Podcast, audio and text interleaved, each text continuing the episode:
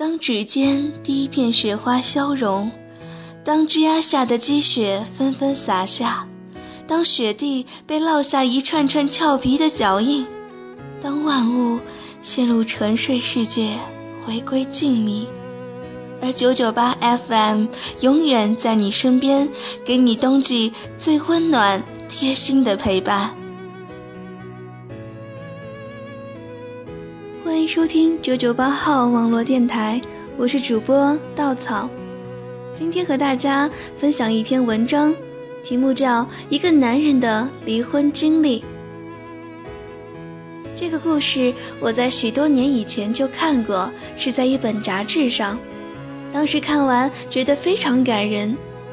其实现实生活中也是如此吧。虽然我还没有婚姻的经历。但我总觉得人与人之间在一起久了，总会有感情存在的，也是一种习惯。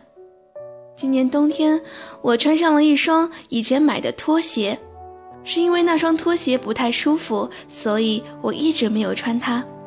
但是穿过几天之后，我觉得也习惯了，而且觉得还挺舒服的。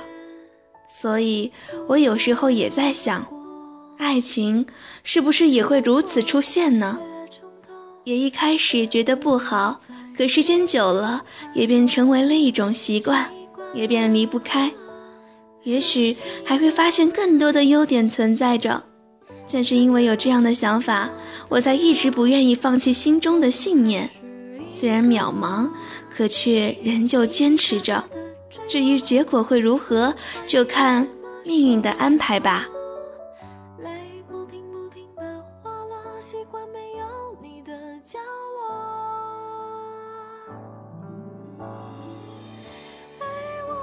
você.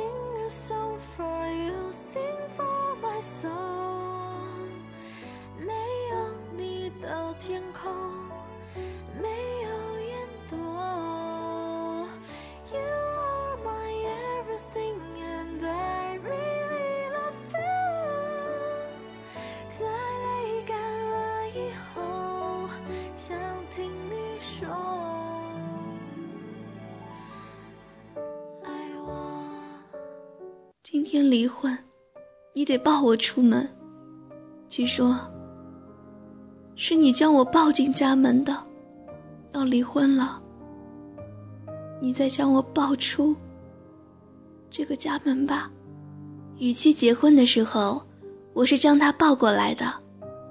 那时，我们住的是那种一家一户的平房，婚车在门前停了下来。一伙朋友穿重着我，将他从车上抱下来。于是，在一片叫好声中，我抱起了他，一直走到典礼的地方。那时的妻是丰盈而成熟的娇羞女孩，我是健壮快乐的新婚男人。这是十年前的一幕，以后的日子就像流水一样过去，要孩子。下海，经商，婚姻中的熟视无睹渐渐出现在我们之间，钱一点点的往上涨，但感情却一点点的平下去。七，在一家行政机构做公务员，每天我们同时上班，也几乎同时下班。孩子在寄宿学校上学，在别人看来。生活似乎是无懈可击的幸福，但越是这样平静的幸福，便越容易有突然变化的几率。我有了它。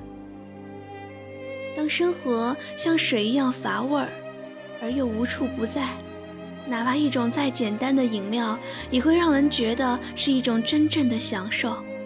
他就是鹿儿。天气很好。我站在宽大的露台上，鹿儿伸了双臂，将我从后面紧紧抱住。我的心再一次被他的感情包围，几乎让我无法呼吸。这是我为鹿儿买的房子。鹿儿对我说：“像你这样的男人，是最吸引女孩子眼球的。”我突然想起了七。刚刚结婚的时候，他似乎说过一句：“像你这样的男人，一旦成功后，是最吸引女孩子的眼球的。”想起七的聪明，心里微微的打上了一个结。我清楚的意识到，自己对不起他，但却欲罢不能。我推开露儿的手，说：“你自己看着买些家具吧，公司今天还有事。”露儿分明不高兴起来，毕竟今天说好了要带他去买家具的。关于离婚的那个可能，已经在我的心里越来越大起来。原本觉得是不大可能的事情，竟然渐渐的能在心里想象成可能。只是我不知道如何对妻子开口，因为我知道开口了之后必然要伤害他的。妻没有对不起我的地方，他依旧忙忙碌碌的在厨房里准备晚上的饭菜，我依旧打开电视，坐在那里。看新闻，饭菜很快上桌，吃饭，然后两个人在一起看电视，或是一个人坐在电脑前发会儿呆，想象鹿儿的身体成我自娱的方式。试着对妻说：“如果我们离婚，你说会怎样？”妻白了我一眼，没说话，似乎这种生活离他很远。我无法想象，一旦我说出口时，七的表现和想法。七去公司找我时，露儿刚从我办公室里出来。公司里的人眼光是藏不住事情的，在几乎所有人都以同情的目光和那种掩饰的语言说话的时候，七终于感觉出了什么。他依旧对着我所有的下属，以自己的身份微笑着，但我却在他来不及躲闪的一瞬间，从他的眼神中读出了伤害。露儿再次对我说：“离婚吧，和宁，我们在一起。”我点头，心里已经将这个念头扩到非说不可的地步了。其端上最后的一盘菜时。我按住了他的手，我说：“有件事要告诉你。”去坐了下来，静静地吃着饭。我想起了他眼神中的那种伤害，此刻分明的再一次显出来。突然间觉得自己有些不忍，但事到如今却只能说下去：“咱们离婚吧。”我平静地说着不平静的事。七没有表现出那种特别的情绪，淡淡的问我：“为什么？”我笑，说：“不，我不是开玩笑，是真的离婚。”七的态度骤然变化起来，他恨恨地摔了筷子，对我大声说：“你不是人！”夜里，我们谁也没有理谁，七在小声地哭。我知道。他是想知道为什么，但我却给不了他答案，因为我已经在露儿给我的感觉里无法自拔。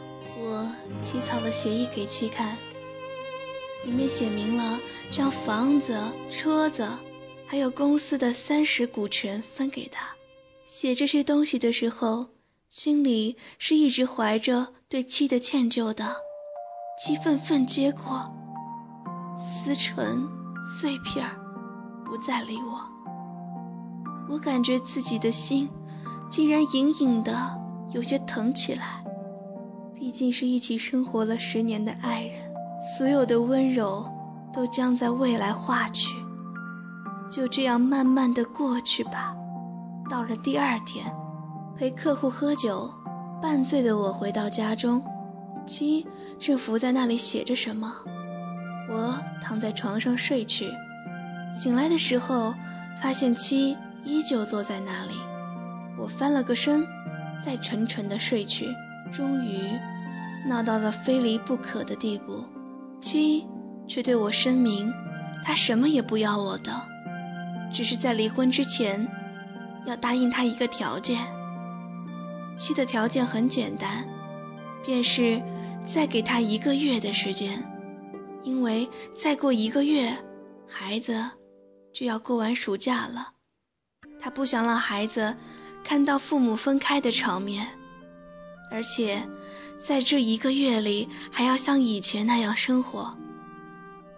我接过七写的协议，他问我：“和您，你还记得我是怎么嫁过来的吗？”蓦地，关于新婚的那些记忆涌了上来。我点头，说：“记得。”七说：“是你将我抱进来的，但是我还有个条件，就是要离婚了。”你再将我抱出这个家门吧，这一来一去都是你做主好了。只是我要求这一个月，每天上班你都要将我抱出去，从卧室到大门。我笑说好。我想，七是在以这种形式来告别自己的婚姻，或是。还有对过去眷恋的缘故吧。我将七的要求告诉了露儿，露儿笑得有些轻佻，说：“再怎么还是离婚，搞那么多花样做什么？”他似乎对七很不屑，这或多或少让我心里不太舒服。一个月为限，第一天，我们的动作都很呆板。因为一旦说明之后，我们已经有很久没有这么亲密接触过了。每天都像路人一样，儿子从身后拍着小手说：“爸爸搂妈妈了，爸爸搂妈妈了。”叫我有些心酸。从卧室进客厅、出房门到大门。十几米的路程，七在我的怀抱里，轻轻地闭着眼睛，对我说：“我们就从今天开始吧，别让孩子知道。”我点头。刚刚落下去的心酸，再一次浮了上来。我将七放在大门外，他去等公交，我去开车上班。第二天，我和七的动作都随意了很多。他轻巧地靠在我的身上，我嗅到了他清新的衣香。七确实是老了。我已有多少日子没有这么近的看过他了？光润的皮肤上有了细细的皱纹。我怎么没发现过七有皱纹了呢？还是自己？有多久没有注意到自己这个熟悉到骨头里的女人呢？第三天，七附在我的耳边对我说：“院子里的花池拆了，要小心些，别跌倒了。”第四天，在卧室里抱起七的时候，我有种错觉，我们依旧是十分亲密的爱人，他依旧是我的宝贝。我正在用心去抱他，而所有关于鹿儿的想象，都变得若有若无起来。第五天、六天，其每次都会在我耳边说一些小细节：衣服熨好了挂在哪里，做饭时要小心，不要让油溅着。我点着头，心里的那种错觉也越来越强烈起来。我没有告诉鹿儿这一切。感觉自己越来越不吃力了，似乎是锻炼的结果。我对七说：“现在抱你不怎么吃力了。”七在挑拣衣服，我在一边等着抱他出门。七试了几件都不太合适，自己叹了口气，坐在那里说：“衣服都长肥了。”我笑，但却只笑了一半。我蓦然间。想起自己越来越不吃力了，不是我有力了，而是气瘦了。因为他将所有的心事压在心里，那一瞬间，心里紧紧地疼了起来。我伸出手去，试图去抚妻的额角。儿子进来了，爸爸该抱妈妈出门了。他催促着我们，似乎这么些天来，看我抱妻出门已经成了他的一个节目。鸡拉过儿子，紧紧地抱住。我转过了脸，不去看，怕自己将所有的不忍转成了一个后悔的理由。从卧室出发，然后经客厅、屋门走到，我抱着妻，他的手轻巧而自然地揽在我的脖子上，我紧紧地拥着他的身体，感觉着像回到了那个新婚的日子，但妻。越来越轻的身体，却让我常常的忍不住落泪。最后一天，我抱起妻的时候，正在那里不走。儿子上学去了，妻也怔怔地看着我。其实，真想让你这样抱到老的。我紧紧地抱了妻，对他说：“其实，我们都没有意识到，生活中……”就是少了这种抱你出门的亲密。停下车子的时候，我来不及锁上车门，我怕时间的延缓会再次打消我的念头。我敲开门，露儿一脸轻松。我对他说：“对不起，露儿，我不离婚了，真的不离了。”露儿不相信，一般看着我。伸出手来摸着我的头，说：“你没发烧呀？”我打开露儿的手，看着他，对他说：“对不起，露儿，我只有对你说对不起了。我不离婚了。或许我和他以前只是因为生活的平淡教会了我们熟视无睹，而并不是没有感情。我今天才明白。”我将他抱进了家门，他给我生儿育女，就要将他抱到老，所以，只有对你说对不起。鹿儿似乎才明白过来，愤怒地扇了我一耳光，关了门，大哭起来。我下楼开车去公司，路过那家上班时必经的花店的时候，我给妻子。订了一束她最喜欢的情人草。礼品店的小姐拿来卡片，让我写祝语。我微笑着在上面写上：“我要每天抱你出家门，一直到老。”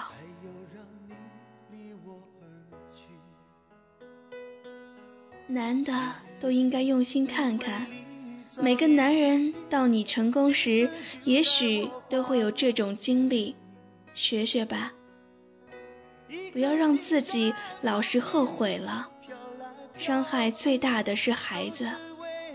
如果成功后不要妻子，还不如不要成功。一家过苦日子，也许也是幸福。本次播音就要接近尾声了，我是主播稻草，谢谢大家的陪伴，各位晚安，好梦。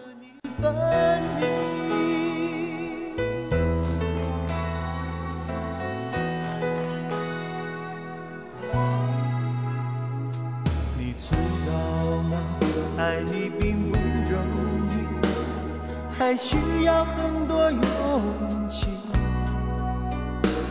是天意吧，好多话说不出去，就是怕你负担不起。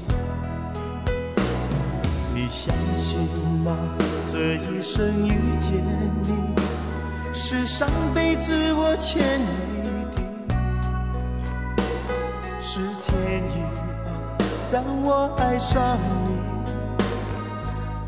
才有让你离我而去。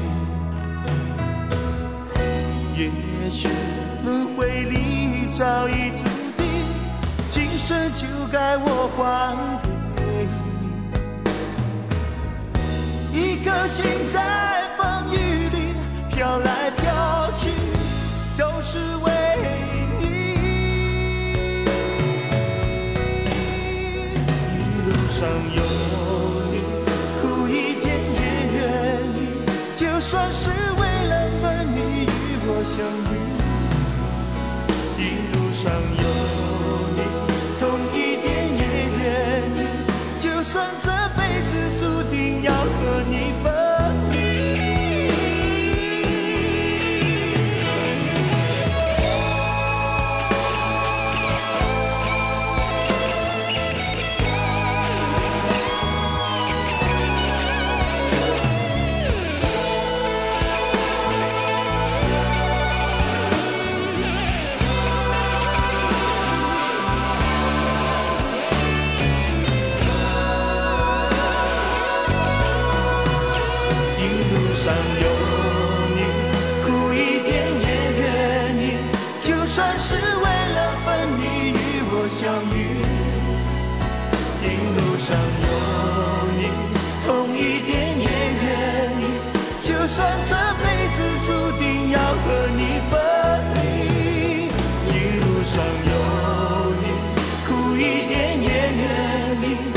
就算是为了分你与我相遇。